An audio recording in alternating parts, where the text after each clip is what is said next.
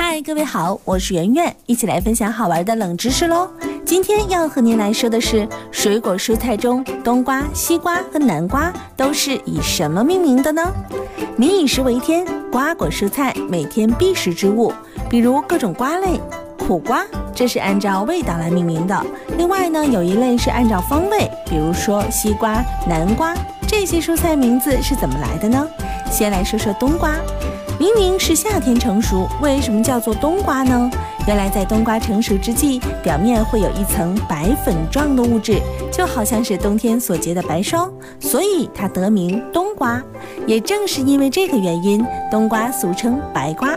冬瓜耐热，产量高，易于储存和运输，是夏秋两季的重要蔬菜品种之一。接着我们再来听听西瓜。夏天到了，人们很渴的时候便想起它来。相传神农氏尝百草时发现了西瓜，由于水多肉少，谓之西瓜。不过这可是稀少的稀。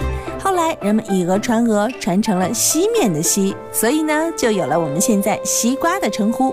不过比较通行的说法还是此瓜来自西域。西瓜原产地为埃及，后来传入中国。